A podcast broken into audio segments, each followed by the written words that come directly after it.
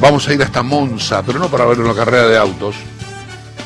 Es una carrera muy famosa la de Monza, en Italia, esto en Milano. Vamos a saludar a la doctora Patricia Bateman. Creo que ya hemos hablado con ella. Es una médica argentina que vive en Italia, que se fue en el 2001, si no recuerdo mal. Es anestesista. Eh, Italia retrocedió algunos casilleros en el tema del COVID-19 pero bueno, vamos a darle precisión a esto, vamos a ponerle un marco. Eh, ¿Cómo te va, Patricia? Buen día, gracias por atendernos. Hola, buen día, buen día, buen día a todos. Gracias y bueno, qué buena memoria, sí, nos, nos hablamos en marzo, cuando éramos un epicentro de la pandemia acá en Italia. Así que me acuerdo la conversación que tuve con vos. Sí, sí, acá todavía estábamos tranquilos y ahora la cosa, no sé si se ha invertido, eh, pero bueno, Italia han, vuelto a, retroceder en algunas fases, hubo un recrudecimiento, ¿no? Mira, eh, con respecto a lo que fue en marzo y abril, no, no es así grave. Sí, obviamente hay mucha gente que se están viendo contagios, eh, no graves, porque no están hospitalizados, eh, por ahí hay gente asintomática o con unas líneas de fiebre, resfríos, que en, otro momento uno pensaba que podía ser una gripe. Y cuando hacen el, tampón, que es el hisopo, nos damos cuenta que, que es el COVID y es positivo. Entonces, bueno, se tiene que movilizar todo, ¿no? Desde la, la, sanidad, eh, el médico de base, la familia, estar en cuarentena entonces, el, problema es eso, que lo esperábamos y no sabemos qué va a pasar en las próximas semanas. Pero bueno, sabés que 14 jugadores del Génova dieron positivo. Sí, sí, sí, sí, sabía, sí. Y bueno, obviamente ahora esperamos decir, bueno, jugó con el Nápoles y el Nápoles ahora juega con la, con la Juventus y es toda una cadena, ¿no? Es, terrible, terrible, es imparable.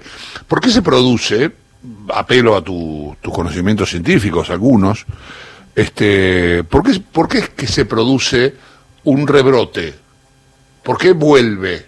¿Hay alguna explicación? Mira, yo pienso, yo pienso que no se fue, que no se fue, que nunca se fue. Ah, claro. Solo que bueno, nosotros estuvimos, te digo honestamente, tuvimos dos meses de encierro total, pero encierro total. Yo creo que ninguna parte del mundo eh, hizo un encierro como hizo Italia en marzo y abril. Fue total, es decir, las calles estaban desiertas, no podías ni ir a visitar a ningún familiar. Eh a, ninguno. Yo me acuerdo que me movía para ir al hospital a la mañana, hacía muchos turnos y, la calle estaba desierta. Solamente teníamos incluso una prioridad nosotros como médicos o enfermeros o los asistentes para ir al supermercado y se veía una persona por familia. Yo pienso que eso ayudó, pero obviamente llegando el verano en donde la gente viaja, porque llegó el verano, están las vacaciones, y, y la movida fue sobre todo en Cerdeña, en donde hubo muchos contagios porque la gente joven, las discotecas, gente que se fue a España, en Grecia, en Malta, en Francia, y obviamente se mueven y cuando vuelven eh, es imposible de pararlo. Así que yo creo que, que, nunca se fue. Por ahí se apaciguó, fue un poco más débil. Se redujo. Eh, no vemos pacientes críticos como fue esa ondada en, a fines de febrero, marzo, donde venían al hospital que, prácticamente eran muertos y con, con, graves problemas respiratorios. No lo estamos viendo. Incluso estamos muy preparados porque la persona que entra al hospital, sea la guardia o a operarse, enseguida se le hace el hisopo. Si es negativo, acá al menos en la Lombardía, yo hablo de, de, de mi región, la Lombardía, al norte, hay seis o siete hospitales que están preparados para recibir estos pacientes. Es decir, si en mi hospital, yo, que ya me pasó de ver una paciente que iba a tener familia, eh, dio COVID eh, positivo y enseguida se, se, lleva, no la dejamos eh, internada en el nuestro hospital, porque hay hospitales que se prepararon para eso, para recibir estos pacientes. El Eh, problema son las escuelas, hace 15 días que empezaron las escuelas. Claro, qué barbaridad. Y- y- no, pero la, la- la Imagínate otra pregunta era, la otra pregunta era si el sistema de salud está bien. Está en condiciones, está bien, está con, con, con las camas. Estamos y- más preparados. Claro. Sí, sí, estamos más preparados. Por eso te digo, la, la Lombardía preparó, eh, no me recuerdo, son seis o siete hospitales distribuidos entre Milán y el resto de la Lombardía, preparadas las camas para estos pacientes. Todavía no está saturado porque internados en terapia intensiva no son tantísimos. No es como en ese periodo. Eh, y justamente cuando nosotros interceptamos uno, enseguida lo llevamos a y bueno, se activa todo el tema de la cuarentena familiar, de, de los contactos. Entonces, este, eh, pienso que la sanidad está preparada. Y nosotros mismos, porque yo no bajo la guardia y ninguno de mis colegas que trabajamos, ¿eh? es decir, me llaman de un lugar eh, fuera de la sala operatoria, yo voy bardá, es decir, vestida con el cam, con el camisolín hidrorrepelente, una máscara protectiva, guantes, eh, no visito un paciente que yo no sé el éxito del, de- de- del hisopo. Cosa que antes no lo hacíamos, al principio no, porque no teníamos idea a qué cosa estábamos yendo, encontrándonos. al principio era así, en cambio ahora ya estamos más preparados, pero no bajamos la guardia. Sí, hay que estar, hay que estar muy atento a todo, ¿no? La Italia la ha pasado realmente mal en el comienzo de todo esto. Muy, muy mal, La ha pasado realmente muy mal, muy mal. ¿Vos, vos te, ¿cómo, Muy se, mal. cómo se compone tu familia? ¿Cómo, ¿Cómo hacen para cuidarse en tu vida de todos los días?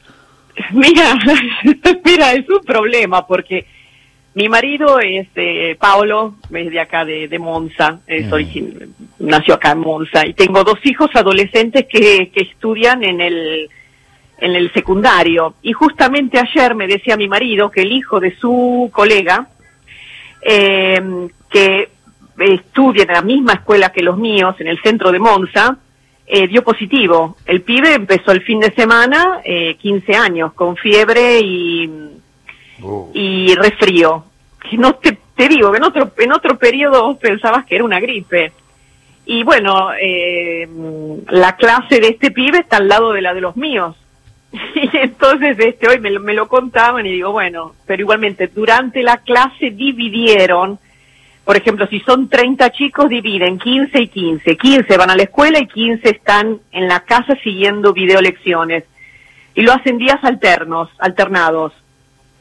Pero el problema son las actividades fuera. Por ejemplo, los míos hacen deporte, mi hija eh, hace atletismo y cuando participa en las competiciones y en todo, en todo eh, obviamente estás al lado de otro y estás corriendo sin barbijo porque no podés correr, sino Claro.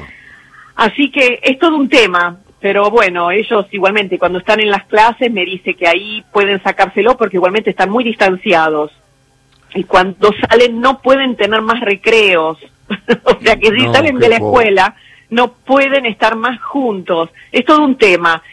Eh, No, yo hablaba de tu, te, preguntaba, te preguntaba por tu familia porque eh, al trabajar vos en la salud, digamos, los cuidados de... No, mira, eh, claro, no, no, al principio, al principio yo cuando fue todo este, este tema, eh, venía a mi casa y dormía sola, usaba un baño yo sola, las toallas, todo, mm, comía sola, no estaba con ellos, no estaba en contacto estrecho porque precisamente cuando tuve contactos que no sabíamos que era COVID de la primera paciente, eh, yo tuve un contacto estrecho. Por fortuna no me contagié, pero Mm. tuve que hacer el, el hisopo y dio negativo. Y después en el hospital nos hicieron el test serológico y bueno, y también dio negativo, pero sí, este, fue todo un tema, fue todo un tema el contacto. Yo no veía ningún familiar, ningún amigo, nada. Eh, Pero la verdad que trabajé muchísimo. Hice muchísimas horas extras. Así que, que por suerte me las pagaron, ¿eh? Sí, Así que, Eso bueno, por suerte. Eh, por suerte, sí. Patricia, te mando un beso, gracias por atendernos. Eh, Gracias y, a vos. Y ojalá que las cosas, cuídate, cuida a tu familia, cuídense. Sí, eh, sí, ojalá sí, que esto sea, um, algo, algo pasajero y puedan retomar su Mira, la, la cosa que me pone, te digo honestamente, Chavo, la, la, la cosa que me pone muy triste en este momento es que Yo tenía un pasaje para viajar a la Argentina en marzo, no lo pude hacer, todavía no lo puedo hacer. Tengo mi madre que cumplió 80 años, que hace más de dos años que no la veo y no tengo ganas de abrazarla y no Claro. puedo. Y no sé cuándo se podrá, ese es el tema. Así que bueno, eh, cariños para toda la Argentina. ¿Cuánto hace que no venís por acá? ¿Cuánto hace que cuidarse. ¿Cuánto hace que no venís por acá? Más de dos años, dos, dos años y medio. Eh, yo, eh, eh, Y me falta, me falta. en tiempos en tiempos normales Eh, sí, venís A cada año, cada año voy. Este año, por, o sea, no puedo, no, no, no puedo viajar. Tengo Claro, que, me dieron un voucher, eh, no puedo viajar y no sé cuándo porque eh, tampoco podré entrar a la Argentina, así que claro, o tenés que estar es 14 todo un días, tema. claro. Eh, sí, sí, sí, pero todavía no está abierto. No, así que no se bueno, puede. cariños para todos los argentinos. ¿De dónde sos? Fuerza, ¿De, de- dónde sos cuidarse, vos? no bajar la guardia. ¿De dónde sos vos? ¿De, de- qué Yo parte soy de Buenos Aires, nací en San... De Buenos Aires, de San Martín, Ah, mira. Villa Ballester. Sí, sí, sí, mira. Eh, con urbano profundo.